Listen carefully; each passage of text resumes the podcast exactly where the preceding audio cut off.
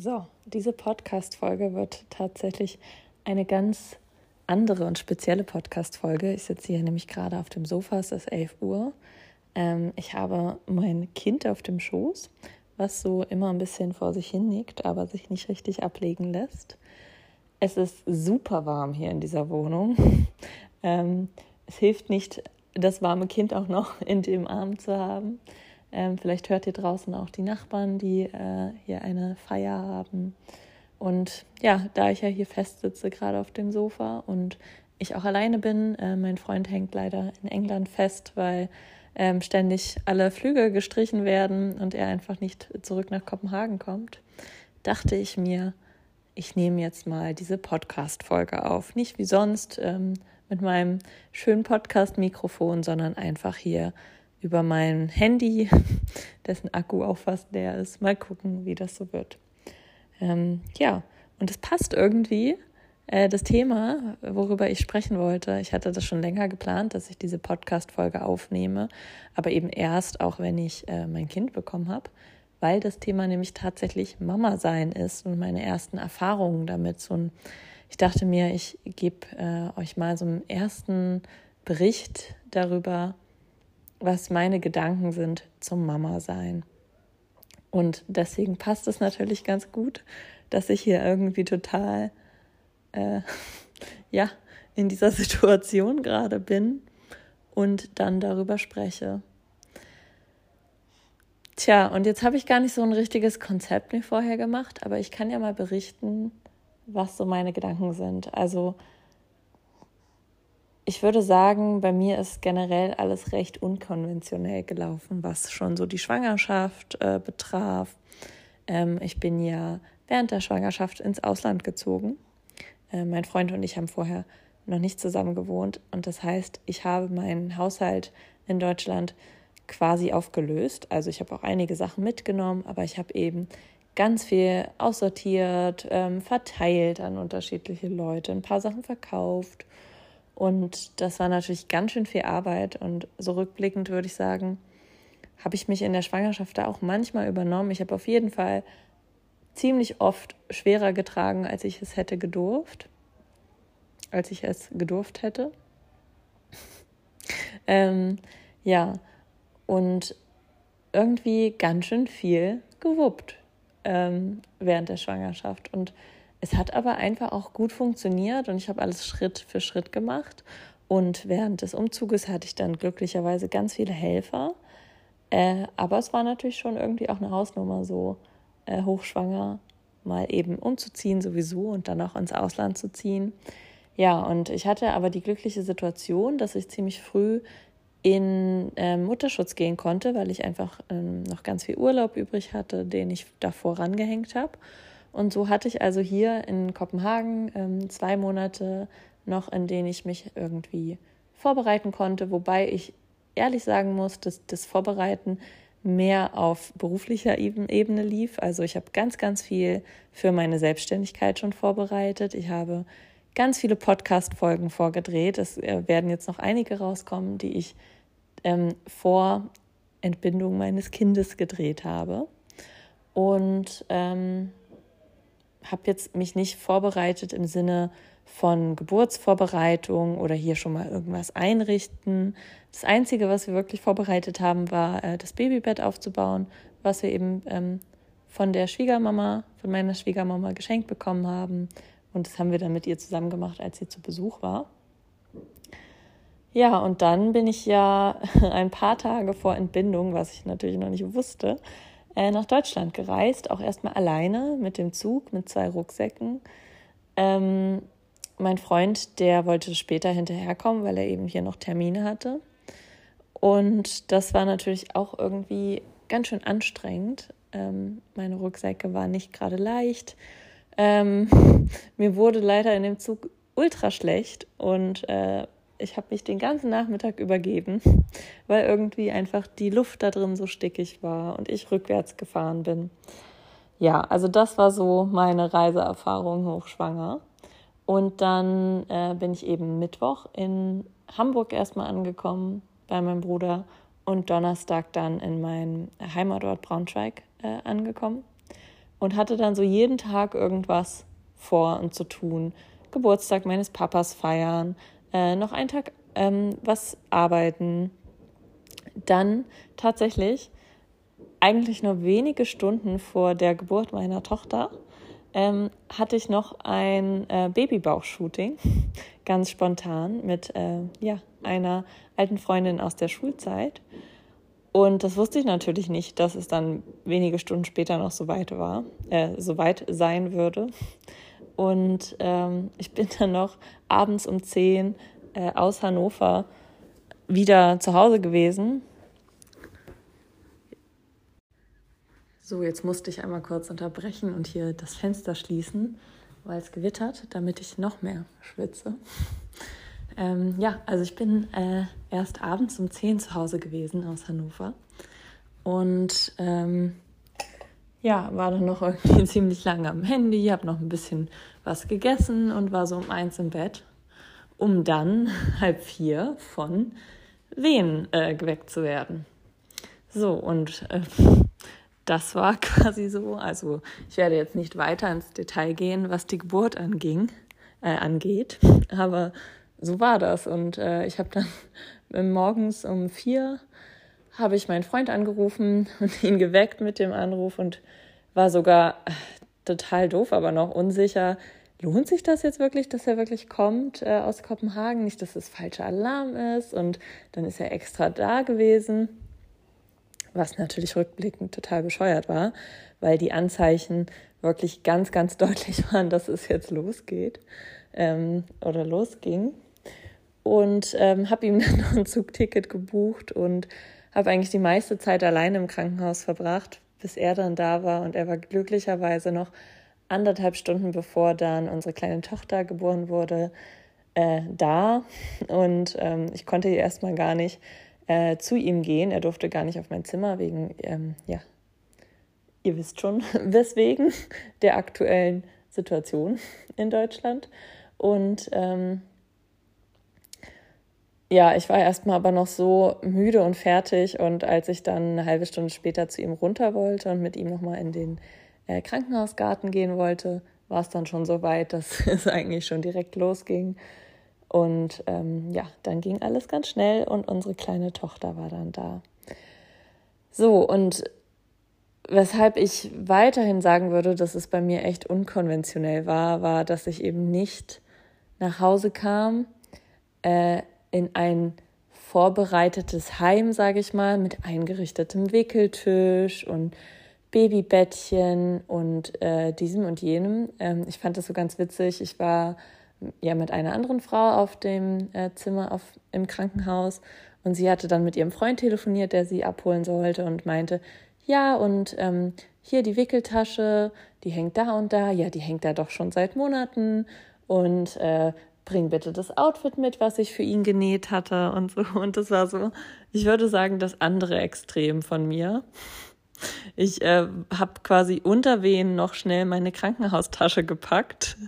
Ähm, ja, Wickeltasche hatten wir auch nicht vorbereitet. Ähm, wir sind dann eben erstmal vom Krankenhaus, als mein Freund mich abgeholt hat, direkt zu DM gefahren und haben erstmal Windeln gekauft und ja, alles, was wir halt so brauchten. Und äh, haben dann eben in Deutschland zusammen mit meiner Familie gelebt, die gerade zwei ähm, ukrainische Frauen da hatte, also die eben auch mit im Haus gelebt haben. Ähm, Freunde aus der Ukraine, die jetzt eben erstmal geflohen sind, mit einem fünfjährigen äh, Sohn und einer Katze, die äh, jedes Mal, jede Nacht, nachts um zwölf, sich in der Mitte des Bades äh, entleert hat.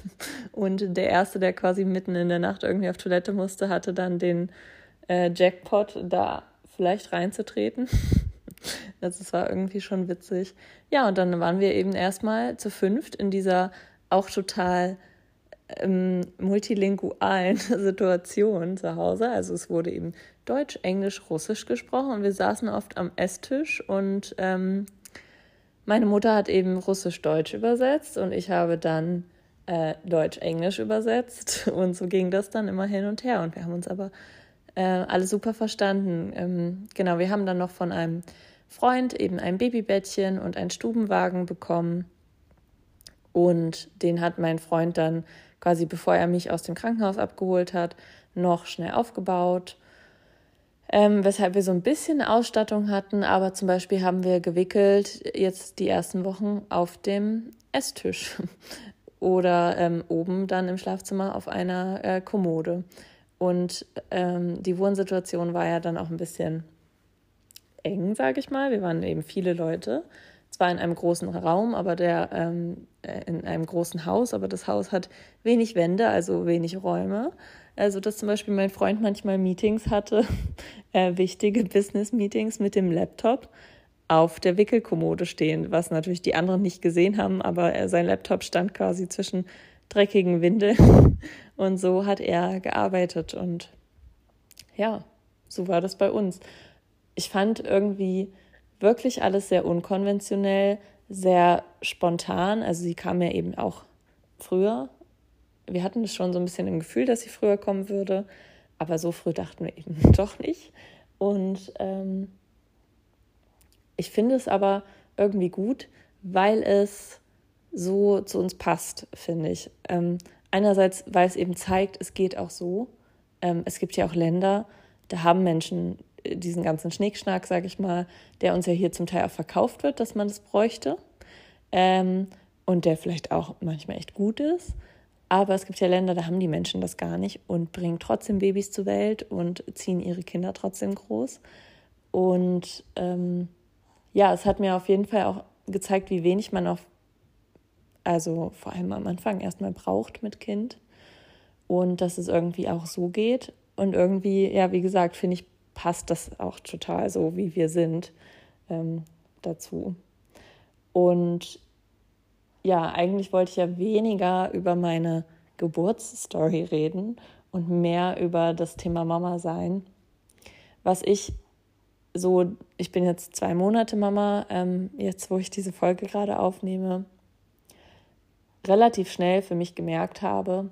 Und ich glaube auch, ich vermute, dass das Thema immer aktuell sein wird. Also, dass ein das nie so richtig loslässt als Mama, ist, ich habe noch nie ein Thema gehabt, wo ich so vielen verschiedenen Meinungen und auch Wertungen ausgesetzt war.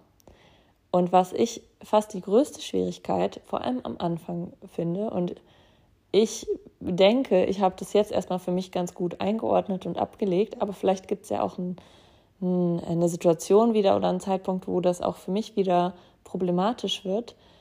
Die größte Schwierigkeit ist da eben, so sein, erstens seine eigene Meinung zu finden äh, und zweitens auch irgendwie sich da nicht so beeinflussen zu lassen von diesen Wertungen und intuitiv selber bei sich zu bleiben und ähm, selbst intuitiv oder auch nach seiner eigenen Meinung zu handeln, was das angeht. Mhm das Problem ist ja auch, es gibt ja, also wenn es so wäre, dass jemand von außen dir seine Meinung sagt und oder mehrere Leute und es ist immer die gleiche Meinung, weil es eben nur eine allgemeingültige Auffassung gibt, das wäre ja noch vielleicht in Ordnung. Aber das Problem ist ja, es erzählt ja auch jeder was anderes. Ne? Der Arzt sagt was anderes als die Hebamme, äh, die eine Hebamme sagt was anderes als die andere Hebamme. Im Krankenhaus äh, kommt dir ständig eine andere Schwester rein. Jede Schwester erzählt dir was anderes. Mm. Und wenn du dich davon verwirren lässt, sitzt du auf einmal da und weißt ja gar nicht mehr, wo vorne und hinten ist. Und ich hatte auch tatsächlich, also in den ersten Wochen ähm, stellen sich ja dann auch die Hormone noch um. Das habe ich auch gemerkt, dass ich manchmal sehr den Tränen nah war, total emotional ähm, war und auch manchmal so einen Gedanken hatte, oh Gott, ich möchte gar nicht, dass mein Baby jetzt groß wird, das ist doch so niedlich und es soll bitte immer so klein und niedlich bleiben. Und darüber hätte ich heulen können, über diesen Fakt, dass mein Kind aufwächst und ja auch wachsen wird, zwangsläufig. Also wirklich witzig, was Hormone auch so mit einem machen können. Ähm, aber die können natürlich auch dann dazu führen, dieser Hormonumschwung, dass du dir dann noch ein bisschen unsicherer wirst in manchen Sachen oder nicht so selbstbewusst bist wie sonst. Und ich hatte auch wirklich zwei Tage, wo ich richtig gemerkt habe, okay, ich bin jetzt so vielen Meinungen ausgesetzt Mm. Und ich fange jetzt an, dazu verkopft zu werden. Ich fange das an, krass zu überdenken. Und ich habe jetzt keine Verbindung mehr zu meiner Intuition, weil ich einfach nur noch denke, was jetzt richtig sein könnte, was die eine sagt, was die andere sagt. Ähm, vielleicht Google, was finde ich sowieso richtig ein fataler Fehler sein kann, weil du natürlich ganz viele unterschiedliche Meinungen bei Google auch findest und auch manchmal sehr, sehr dramatisch ausgedrückte Sachen. Ähm, also das kann dann in eine ganz blöde Richtung gehen, wenn du da super dramatische Sachen auch noch liest. Ja, auf jeden Fall hatte ich dann diese zwei Tage, die ähm, ich super verkopft war. Und was mir am Ende total geholfen hat, war meine Schwester, die eben mit ihren eigenen Kindern schon sehr erfahren ist, die dann einfach gesagt hat, jetzt macht dir nicht so viele Gedanken, so viel kann man letztendlich gar nicht falsch machen und man muss jetzt auch keine Wissenschaft draus machen. Und das war für mich irgendwie wieder so eine Bestätigung oder fast so eine innere Erlaubnis zu sagen, puh, ja, okay, ich muss das jetzt auch gar nicht überdenken. Und ich darf jetzt auch einfach mal so machen, wie ich denke und nach meiner eigenen Intuition und meinem Dafürhalten ähm, handeln. Und ähm, es wird schon. Und tatsächlich hat sich dann zwei Tage später gezeigt, dass so die ersten Sorgen, die wir halt hatten, wo ich so viel ähm, überdacht habe, sich total in Luft aufgelöst haben und alles einfach ja gut lief. So, ne? Das Kind entwickelt sich gut, es wächst gut, es nimmt super viel zu.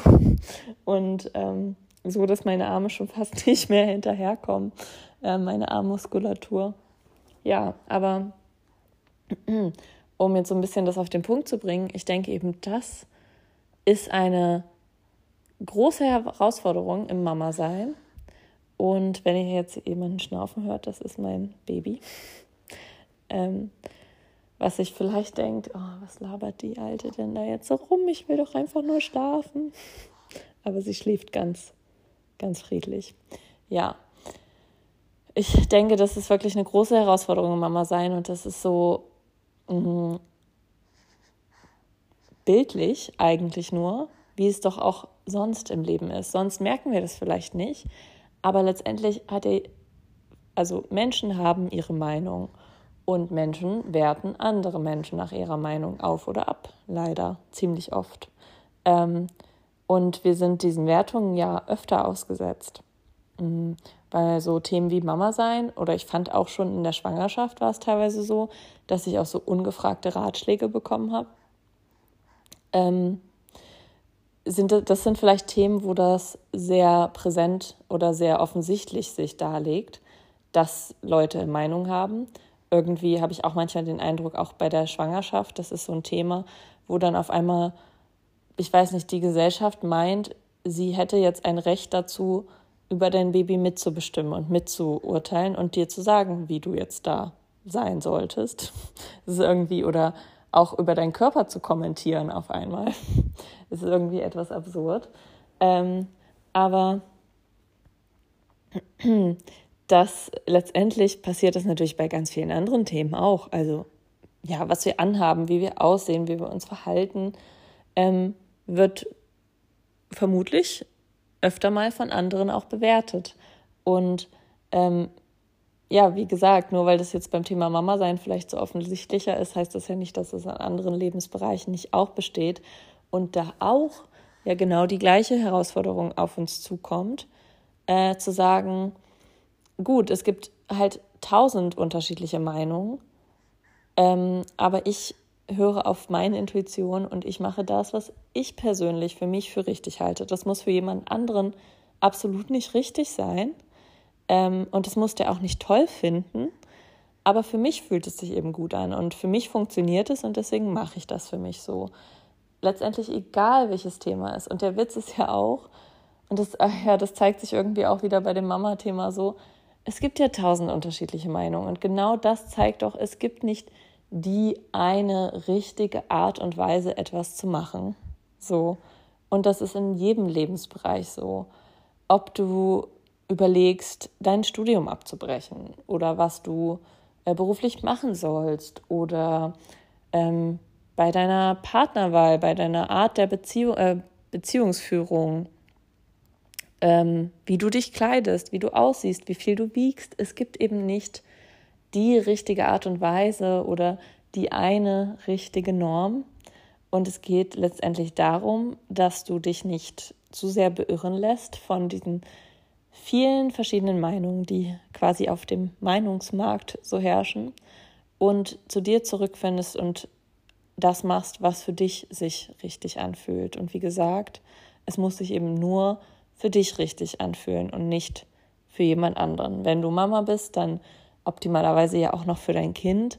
Aber ich bin ziemlich davon überzeugt, dass das oft ähm, ja, miteinander verbunden ist oder ineinander, wie sagt man, miteinander, ineinander hergeht. Ich finde gerade nicht den richtigen Ausdruck. Ich glaube, ihr wisst, was ich meine. So, ja, diese Couch ähm, Podcast-Folge hat ziemlich gut funktioniert, weil ich ja ziemlich gut ins Reden gekommen bin. So als würde ich äh, eine Sprachnachricht ähm, für eine Freundin aufnehmen. Irgendwie ist es, glaube ich, vom Gefühl schon noch was anderes, das Handy in der Hand zu halten, als vor so einem Mikrofon zu sitzen. Und jetzt habe ich eben äh, ziemlich viel geredet. es ist schon ziemlich spät abends und ich werde jetzt mal versuchen, mein äh, Baby ins Bett zu legen und mich dazu zu legen, wenn ich es hoffentlich geschafft habe, mir noch kurz die Zähne zu putzen. Und wenn dir diese Folge gefallen hat, auch diese etwas andere Art von Folge, dann lass mir doch gerne ein Feedback da, entweder auf meinem Instagram-Account ähm, als DM oder ja, per E-Mail würde das ja theoretisch auch gehen. Und was du aber auch machen kannst, ähm, bewerte doch diesen Podcast hier entweder direkt ähm, bei, also direkt über den Streaming-Anbieter, über den du das jetzt gerade hörst. So, und jetzt verabschiede ich mich erstmal. Äh, vielen Dank fürs Zuhören und ich freue mich auf die nächste Folge. Bis dann.